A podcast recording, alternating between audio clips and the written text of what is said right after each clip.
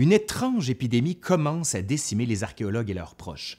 Le chercheur Hugh Evelyn White, le professeur Lafleur, le demi-frère de Lord Carvenan, le gouverneur de la province, mais aussi le radiologiste Archibald Douglas Reed, le millionnaire George Gould ou encore le secrétaire particulier de Carter, en tout, plus d'une vingtaine de personnes frappées de divers maux, insolation, pneumonie, infection, démence, accident, avec un point commun, avoir approché la momie de Toutankhamon. Chaque nouvelle disparition fait les gros titres. Cinéastes et romanciers se saisissent à leur tour de l'histoire et les journaux d'évoquer des gaz radioactifs, des bactéries mortelles, des piqûres d'insectes empoisonnés ou encore des incantations maléfiques. Depuis la fin du 19e siècle, les momies ne cessent d'être invoquées dans notre imaginaire collectif comme des êtres vengeurs, détruisant tout ou presque sur leur passage, afin de punir ceux qui auraient osé troubler leur tombe ou pire, leur repos millénaire. Cette perception est tellement dans notre imaginaire collectif que le cinéma et la littérature en perpétuent toujours l'image. Mais d'où vient cette interprétation? Comment et pourquoi s'est-elle cristallisée dans la culture populaire? Comment? Allez, aujourd'hui, à l'Histoire nous le dira, la malédiction des momies égyptiennes.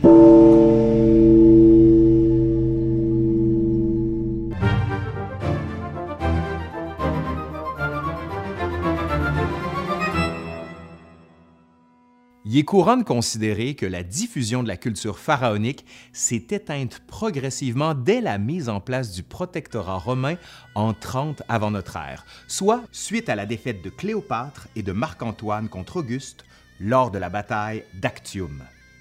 Toutefois, si la disparition du modèle politique pharaonique tend inexorablement à s'effriter jusqu'au dernier feu de la période romaine, qu'en est-il des pratiques funéraires et de la culture religieuse de l'Égypte ancienne? La culture religieuse de l'Égypte s'est éteinte après l'édit de Théodose au IVe siècle de notre ère, édit interdisant les cultes païens. Toutefois, un temple est autorisé à demeurer en activité malgré cet édit. Il s'agit du temple de Philae qui fonctionne jusqu'au VIe siècle de notre ère. Le temple est ensuite transformé en église copte. En effet, les Nubiens ont bénéficié d'une exemption et ont pu continuer à pratiquer le culte d'Isis au temple de Philae. D'ailleurs, la dernière inscription hiéroglyphique connue date également du 6e siècle de notre ère. Par conséquent, on comprend qu'au moins jusqu'au 4e siècle de notre ère, la religion égyptienne va demeurer active pour s'éteindre définitivement au courant du 6e siècle. Mais Qu'en est-il de la pratique de la momification? Est-ce qu'elle va s'éteindre simultanément avec la religion égyptienne? En fait, la momification est une pratique qui va perdurer jusqu'aux invasions arabes au 7e siècle de notre ère et à l'arrivée de l'islam en Égypte. La momification est alors interdite et condamnée par les nouveaux dirigeants de l'Égypte. Les Coptes continuent donc à pratiquer la momification, bien que celle-ci soit faite de manière différente. Les corps ne sont pas enduits d'essences diverses, ni ne sont éviscérés. Petite colle qui peut être intéressante. Comment les égyptologues distinguent les momies de la période pharaonique de celles de la période copte? Comment? En travaillant? Non, à l'odeur. Les momies pharaoniques étaient enduites d'huile d'onguent en plus d'être ôtées de leurs viscères, contrairement aux momies coptes. Ça, ça veut dire qu'il y en a qui puent plus que les autres. Je vous laisse deviner lesquels. Ouais, lesquels selon vous? Avant toute chose, quelques notions de vocabulaire. D'où vient le mot momie? Que veut-il dire? Le nom momie vient du terme arabe mumia, dérivé plus tard en latin médiéval en mumia. Le terme désigne une des substances dans laquelle étaient baignées les momies, substances composées de bitume donnant souvent une couleur noire, presque charbonneuse, à de nombreuses momies. Le terme mumia est utilisé par les Arabes pour nommer la poudre issue de momies égyptiennes qui étaient broyées et utilisées dans des remèdes médicinaux. Vous irez voir, j'ai fait une capsule là-dessus. On croyait à l'époque que cette poudre avait le don de guérir de nombreuses maladies, céphalées, nausées, paralysie, maux de gorge, fractures, tuberculose, etc., en plus d'être un bon engrais. Ouais, ça guérit, puis ça fait pousser les plantes. Cool. Le remède est introduit en Europe au retour des croisades. Cette poudre est alors si prisée qu'il se développe au 15e siècle un commerce des momies égyptiennes dans le but de produire des bombes de momies et de la liqueur de momies aux vertus curatrices. Puis, au 16e siècle, les momies sont en poudre pour servir à créer un nouveau pigment utilisé autant pour les teintures en textile que pour la peinture à l'huile, le brun momie. Le brun momie existe encore aujourd'hui, mais n'a de momie que le nom. Je vous assure, il n'y a pas de momie là-dedans. Quoique. On comprend dès lors que les momies ne sont jamais vraiment disparues du paysage. On va oublier cependant les raisons qui vont mener les anciens Égyptiens à momifier leurs défunts, mais on va garder la connaissance de leur existence tout en leur conférant une utilité. Si au cours des 15e et 16e siècles, le trafic de momies était connu, reconnu et même répandu, les momies n'en étaient pas pour autant exposées à l'œil des curieux. La naissance des cabinets de curiosité entre les 16e et 17e siècles va mener les explorateurs à ramener quelques momies qu'ils exposèrent ensuite dans leur cabinet. S'organisent alors des soirées où les momies étaient démaillotées publiquement puis brûlées comme du bois de chauffage les momies de chat étaient particulièrement prisées pour cette fonction et vont constituer plusieurs tonnes de bois de chauffage à l'époque victorienne. Ah, une momie de chat? Ben, dans le feu. Ah, une autre momie? Dans le feu. Une momie de encore? Dans le feu. Il existe d'ailleurs une légende urbaine qui circule au sujet du roi Charles II en Angleterre. On raconte que le roi ne sortait jamais sans s'être saupoudré de poussière de momie, qui pour lui représentait un gage de protection et de grandeur. Néanmoins, si l'histoire est connue, il ne nous a pas été possible de remonter à la source quant à son authenticité. Cependant, l'histoire traduit bien l'idée du symbolisme de la momie. La momie, comme objet d'étude, a fait son apparition en Europe entre la fin du 18e siècle et le début du 19e siècle. Le déclencheur de ce phénomène est la campagne de Napoléon Bonaparte en Égypte entre 1798 et 1801 cette campagne participe à l'essor d'un mouvement artistique qui se répand en Europe et aux États-Unis, l'orientalisme. L'essor de l'orientalisme au 19e siècle comme mouvement artistique est lié au bouleversement politique que connaît l'Orient tout au long du siècle, avec l'expansion du colonialisme européen et le lent effondrement de l'Empire ottoman. Lors de l'expédition d'Égypte, des artistes accompagnent le général Bonaparte. Lui-même imprégné de l'orientalisme diffus des Lumières, il souhaite que l'expédition d'Égypte ne soit pas une simple campagne militaire, mais une véritable expédition culturelle et scientifique. Le baron vivant de nom, considéré comme l'un des fondateurs de l'orientalisme, accompagne Bonaparte en Égypte où il fait de nombreux croquis des sites archéologiques visités. Son ouvrage Voyage dans la basse et haute Égypte, publié en 1802, est l'un des premiers d'une longue série de voyages en Orient par les artistes européens, peintres ou encore écrivains. C'est durant cette campagne que l'armée française découvre la pierre de Rosette. Nous sommes le 15 juillet 1799 dans le fort de Rosette. C'est le premier document trilingue mis au jour, copte, démotique et hiéroglyphe et va susciter l'intérêt de toute la communauté savante européenne, et les estampallages circulent un peu partout. La France, défaite par l'armée anglaise en 1801, devra céder cette trouvaille aux Anglais, qui se l'approprient en tant que butin de guerre, d'où la raison pour laquelle vous pouvez la voir aujourd'hui au British Museum à Londres. Si le texte grec est le plus rapide à être traduit dès 1803, faut attendre septembre 1822 pour que le texte hiéroglyphique le soit par Champollion. La traduction des hiéroglyphes achève de donner naissance à la discipline égyptologique. Parallèlement à la naissance de l'égyptologie en tant que discipline scientifique, l'engouement suscité dans la société par la traduction des hiéroglyphes est tel qu'un nouveau courant se propage, issu de l'orientalisme et de l'égyptologie, soit l'égyptomanie art, architecture, littérature, décoration, peinture, rien n'échappe à la vague de l'égyptomanie. Tout au long du 19e siècle, égyptologie et égyptomanie coexistent. Toutes deux sont friandes d'une activité en particulier, le démaillotage de momies. L'une, dans le but d'étudier le corps et la manière dont la momification était effectuée et d'étudier les objets ornant les défunts, leur symbolique autant que leur emplacement l'autre pour découvrir parmi les bandelettes de petits trésors et soumettant leur corps desséché au regard d'une curiosité macabre. Tandis que les institutions scientifiques émergent dotant la discipline de structure et de méthodologie, la littérature devient quant à elle un des médiums favoris de l'égyptomanie et sert notamment à la diffusion d'une image de la momie, miroir par lequel valeur morale et regard critique sur la société transparaissent. C'est le cas de la courte nouvelle écrite en 1845 par Edgar Allan Poe, intitulée Some Words with Mommy, petite conversation avec une momie.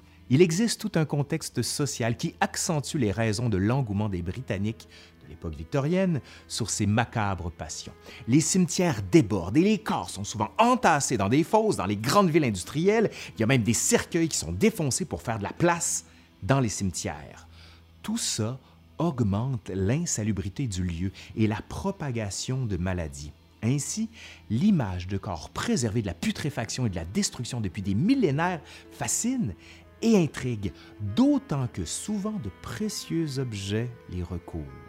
Si la traduction de la pierre de Rosette en 1822 marque la naissance de l'égyptologie, la découverte de la cachette de Der el-Bahari en 1891 la consacre comme discipline scientifique à part entière. Grâce à la découverte très médiatisée de momies royales, dont celle de Ramsès II et de son père Séti Ier.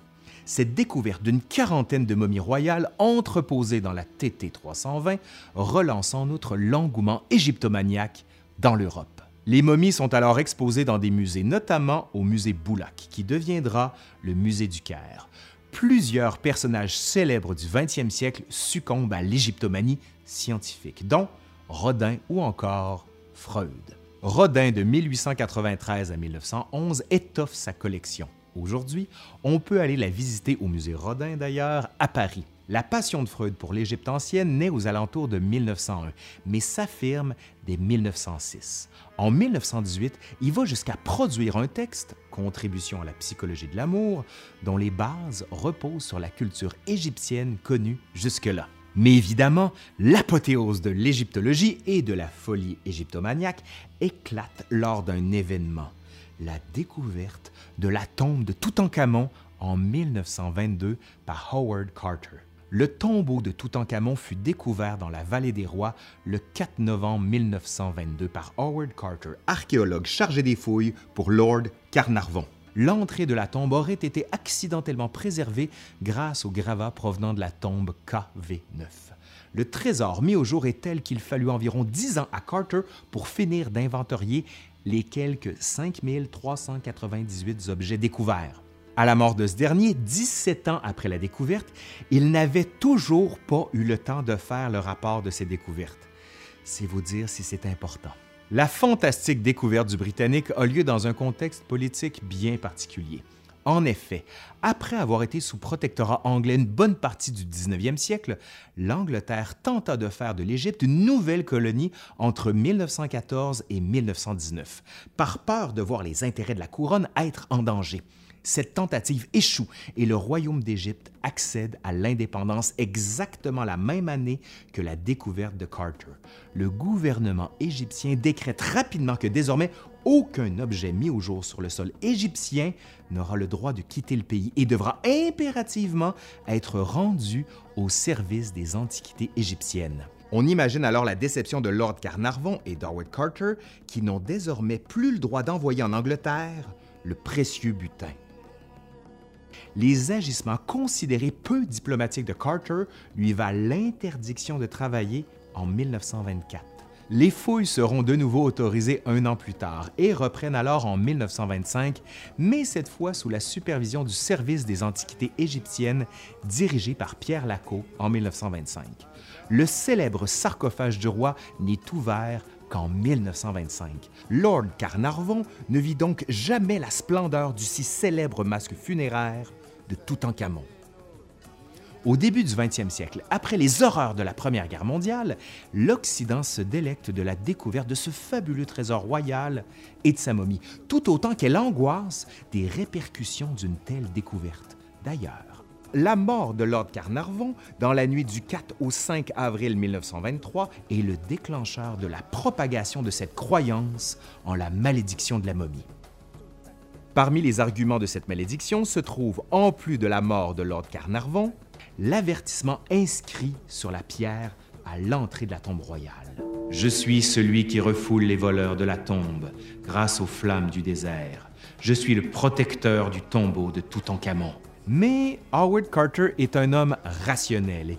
Il sait que ce type de malédiction est courante dans les tombes égyptiennes et il passe outre. On les appelle d'ailleurs les formules d'exécration. Mais il va en négliger une autre qui se trouvait sur une tablette en terre cuite trouvée dans la chambre des sarcophages. La mort touchera de ses ailes quiconque troublera la paix du Pharaon. Et ajoutons aussi cette étrange anecdote l'archéologue avait acheté un canari qui l'emportait avec lui lors des fouilles. Et cet oiseau doré, symbole de bonheur et de fortune, était devenu la mascotte de l'équipe. Aussi, lorsqu'un matin un cobra sorti de nulle part entra dans la cage et goba le canari, chacun y vit un funeste présage. Le cobra était, dans l'ancienne Égypte, l'animal sacré des pharaons. Ouais, présage, présage. Jusqu'au début du 20e siècle, l'image de momies souhaitant se venger du voyeurisme, des outrages subis et de leur repos troublé semble bien ancrée, mais reste dans l'ordre de la superstition. La peur réelle d'une malédiction s'abattant sur les fauteurs de troubles est toutefois consumée suite à la découverte de la tombe de Toutankhamon en 1922. C'est en fait à Sir Arthur Conan Doyle, le père de Sherlock Holmes, grand féru de spiritisme et de mystère, que l'on doit la propagation de ce mythe de la malédiction de la momie. Il fut le premier à en parler dans les journaux. Il se doutait probablement pas que sa théorie serait suivie au point que l'attention de la société occidentale se détourna de l'actualité relative à la politique pour aller avec plus d'intérêt vers tout ce qui concernait les documents, textes, objets, croyances qui nourrissaient cette théorie. Certains iront même jusqu'à comptabiliser avec assiduité tous les décès liés de près ou de loin à Toutankhamon une étrange épidémie commence à décimer les archéologues et leurs proches. Le chercheur Hugh Evelyn White, le professeur Lafleur, le demi-frère de Lord Carvenan, le gouverneur de la province, mais aussi le radiologiste Archibald Douglas Reed, le millionnaire George Gould ou encore le secrétaire particulier de Carter, en tout, plus d'une vingtaine de personnes frappées de divers maux, insolation, pneumonie, infection, démence, accident, avec un point commun, avoir approché la momie de Toutankhamon. Chaque nouvelle disparition fait les gros titres. Cinéastes et romanciers se saisissent à leur tour de l'histoire. Et les journaux d'évoquer des gaz radioactifs, des bactéries mortelles, des piqûres d'insectes empoisonnés ou encore des incantations maléfiques. Ainsi, on peut affirmer que la malédiction des momies est définitivement un mythe contemporain issu de plusieurs siècles d'observations coupables de l'Occident. Mythe qui fut consacré définitivement suite à la découverte majeure du plus gros trésor connu à ce jour de l'histoire de l'Égypte ancienne. Cette image d'une momie vengeresse n'est pas près de s'essouffler. Non, vraiment pas. Allez, c'est fini pour aujourd'hui. Merci à Perrine Poiron qui a rédigé cette vidéo. Si ça vous a plu, ben dites-le vraiment. Quand je vous dis dites-le, c'est que vous pouvez aller voir le YouTube, vous pouvez aller voir aussi le Patreon, aimer la vidéo, la partager, la faire vivre. Vous ne savez pas à quel point c'est important les différentes interactions que vous pouvez avoir avec moi, mais aussi avec la chaîne, parce que ça nous fait monter dans le fameux algorithme de YouTube que personne ne comprend. Allez, je suis Laurent Turcot de l'Histoire nous le dira, puis je vous dis à la prochaine. Bye!